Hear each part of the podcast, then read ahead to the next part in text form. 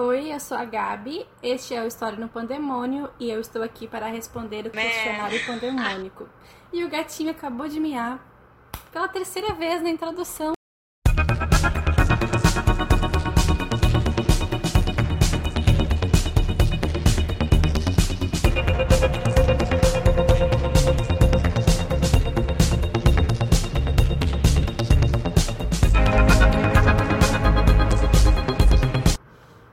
Sou a Gabi, tenho 24 anos, sou daqui de Porto Alegre e eu sou idealizadora da Casa 6. O que é o Casa 6 e quais tuas maiores influências estéticas? Uh, a Casa 6 é uma marca de roupas slow fashion e upcycling, que seria uma marca de roupas que são feitas com reaproveitamento criativo e seria uh, moda lenta, né? Ou seja, são roupas que são produzidas de maneira lenta, em pequena escala. Minhas maiores influências estéticas. Eu acho que basicamente quase tudo me inspira, principalmente coisas do cotidiano. Música é uma coisa muito inspiradora para mim também. Então, a cena musical, principalmente pop uh, e alternativa, são coisas que eu sempre presto atenção. Eu sempre fui muito ligada também à literatura, uh, sempre gostei de. Antigamente gostava de ler revistas. Uh, os meus primeiros contatos com a moda foram lendo uh, aquelas revistas tipo da Elle ou da Vogue, quando eu conseguia comprar, porque elas eram caríssimas. Então eu gostava bastante de fazer murais de inspiração. E as minhas maiores referências estéticas são basicamente vindas de filmes, música, coisas do contemporâneo no geral. A moda convencional definitivamente nunca me apeteceu. Eu acredito que a melhor forma de tu desenvolver o teu estilo, o teu teu gosto pessoal é tu olhando para dentro e não para fora e não para as outras pessoas. Qual o papel do influencer nesse Brasil tão caótico? Ah, o influencer, ele é algo muito novo, né? Muito do atual, da, das redes sociais, né? Das mídias.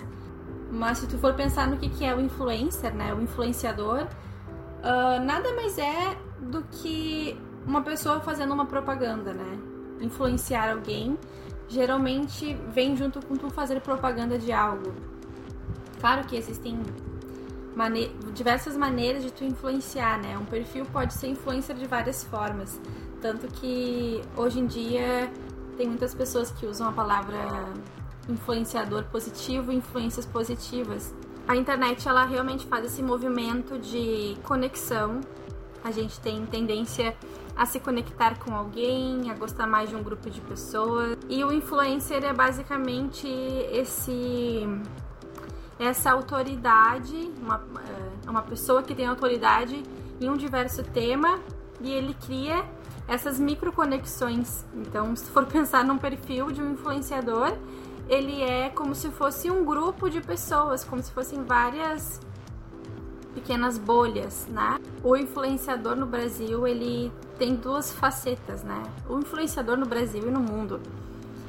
Uh, porque a influência ela pode ser tanto positiva quanto não tão positiva assim. Hoje em dia tu tem a oportunidade de influ influenciar positivamente as pessoas na internet, seja estimulando consumo consciente, uh, questionando e trazendo pautas importantes em relação em pautas sociais, uh, pautas políticas. Tem esse lado da influência positiva, a, a influência saudável e a influência ética também, né? Isso já pensando em marcas uh, e pessoas que trazem a honestidade e a transparência na internet e também tem um lado não tão positivo, que seria daquela influência mais superficial, né? E isso eu tô falando de perfis, pessoas e marcas que mostram só um lado da moeda. E isso não é algo só da internet, isso é algo né, da história de diversos movimentos e está presente em outros lugares além da rede social, na televisão, na revista, uh, no jornal.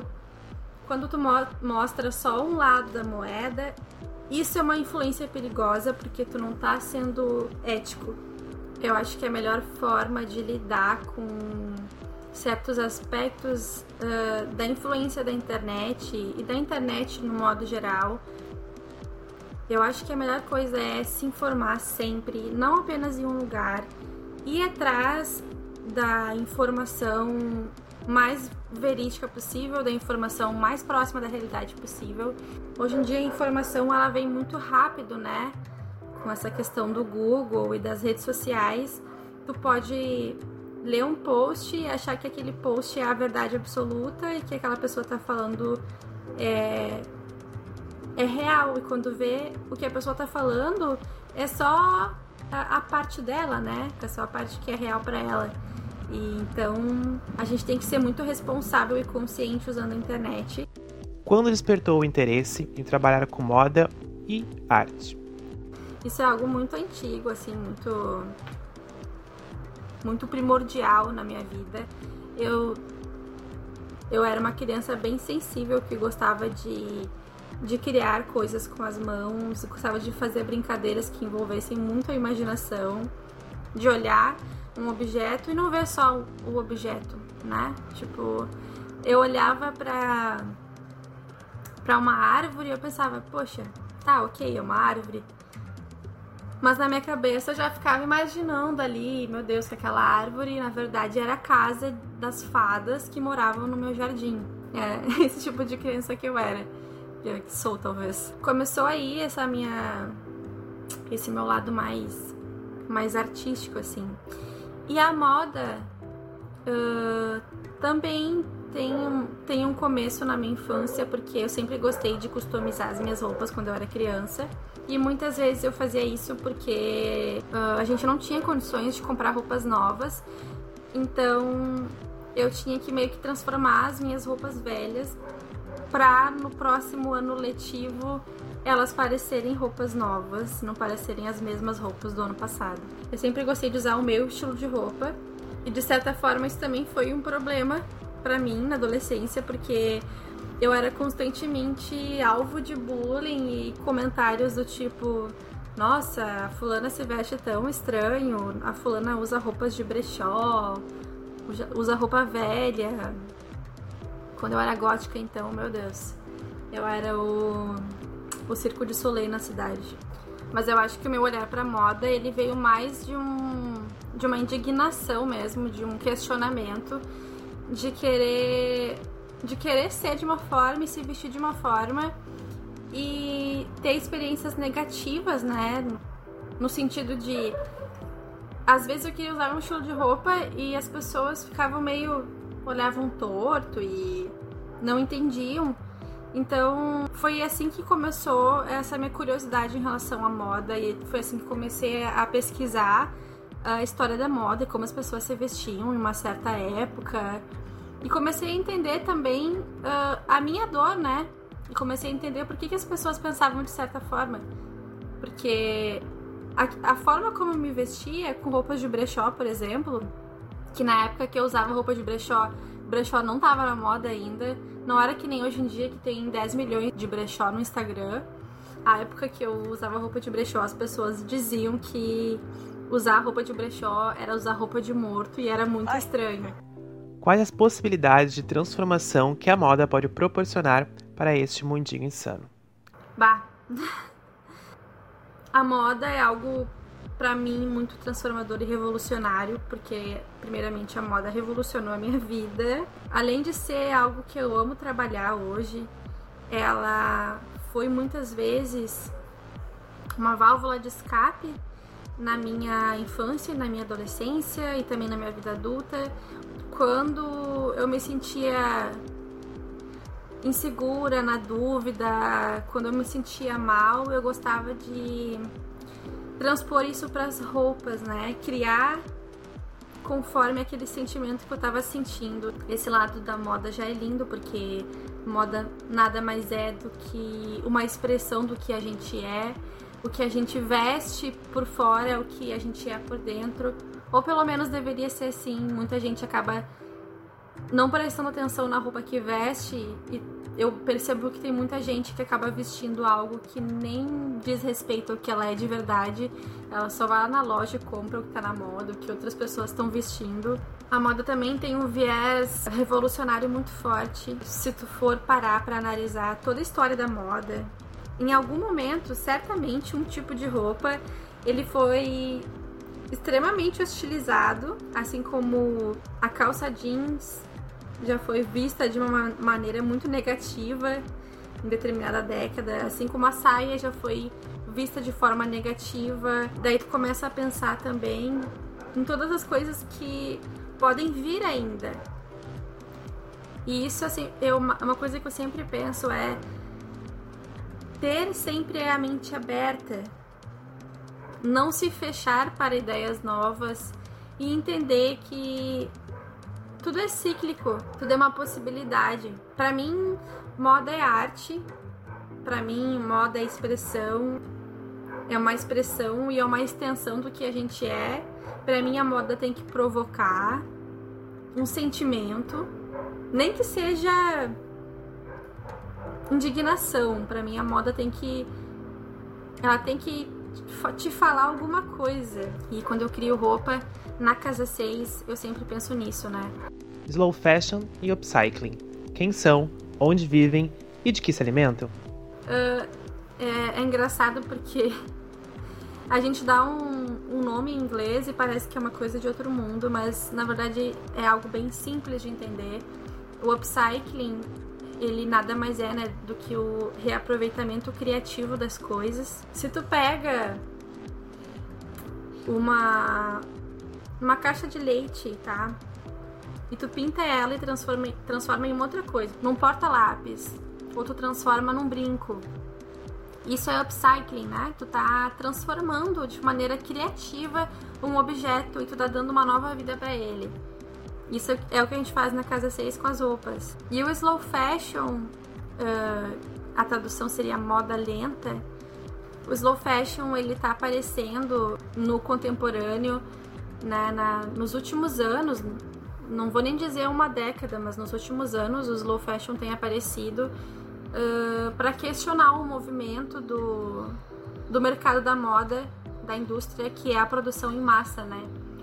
As roupas que a gente usa, que são compradas nas grandes marcas, nas grandes lojas, são produzidas em massa, elas são feitas numa velocidade muito grande e isso acaba implicando uh, diversas questões como o, o uso irresponsável uh, da natureza né, para produzir roupas.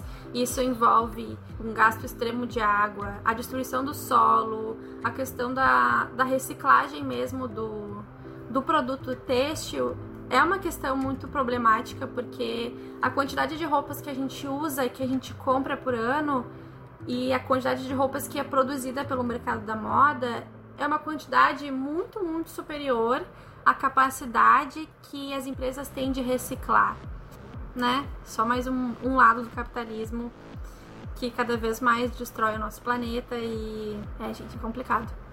Então, o slow fashion ele vem para ele vem basicamente para questionar a produção em massa e estimular uma produção lenta, uma produção feita por pequenas marcas, pequenas empresas.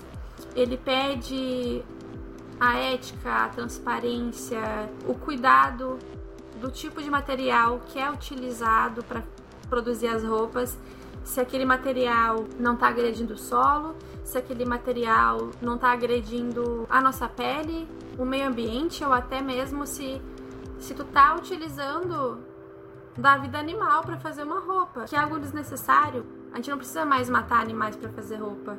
Há, há uns 10 mil anos atrás, ok, mas hoje em dia no nosso nível de tecnologia que a gente tem hoje, a gente tem diversas outras possibilidades de produzir roupa e tu continuar utilizando o couro, a pena, né? Chega a ser vulgar. Teu projeto vem tornando mais inspirador este 2020. quais os planos para 2021? Eu, olha, só de ter sobrevivido 2020, já estou muito feliz. Bom, se bem que não acabou o ano ainda, né? Então. Mas. A, a casa 6 está engatinhando ainda, faz pouquíssimo tempo que ela nasceu. E do meio do ano, do meio de 2020 pro agora pro final, eu tenho procurado estudar cada vez mais. A internet aí tá cheia de possibilidades, de plataformas com cursos incríveis. Basicamente tudo que eu aprendo hoje vem da internet. Ano que vem, se a vacina vier, olha, bem, bem vacina. Eu eu quero conseguir fazer o meu curso de modelagem avançada para conseguir me especializar melhor na confecção de roupas, fazer umas roupas aí mais estruturadas e mais bafônicas possível. E, e eu pretendo continuar com a com a casa com a casa 6 no digital, né? Hoje em dia o digital ele te traz inúmeras possibilidades de se conectar com pessoas do mundo todo. Então, eu fico bem feliz que a Casa 6 nasceu na nasceu no digital, nasceu na internet, mas a ideia é, é continuar conquistando cada vez mais pessoas para vir pro lado do reaproveitamento criativo, do consumo consciente, é continuar uh, cada vez mais compartilhando essa informação e questionando para que as pessoas entendam que o nosso mundo não tem recursos infinitos, o nosso planeta uh, é a nossa única casa, é o único, a única possibilidade que a gente tem até agora, então a gente precisa prestar atenção nessas coisas. E também continuar questionando as pessoas em relação ao que, que elas querem vestir de verdade, se o que elas vestem hoje realmente representa elas. Já parou para pensar nisso? O estilo que tu tem hoje ele te representa, tu é feliz com o que tu veste ou tu só veste qualquer coisa e não tá pensando muito bem nisso? Então, a ideia é continuar trazendo lá no Instagram da Casa 6 mais e mais conteúdos, conversas, debates. É um espaço democrático, é um espaço para todos, para todas, para todas e todo mundo é bem-vindo. Eu gosto de dizer que as roupas da Casa 6, Casa 6 elas não, não tem gênero, né? Uh, roupa é roupa e tu pode usar o que tu quiser. E o mundo seria muito mais lindo e inspirador se a gente colocasse no nosso corpo, usasse algo que nos faz feliz de verdade, que seja inspirador. E eu acho que eu já viajei o suficiente hoje. Uh, Robson não me mata.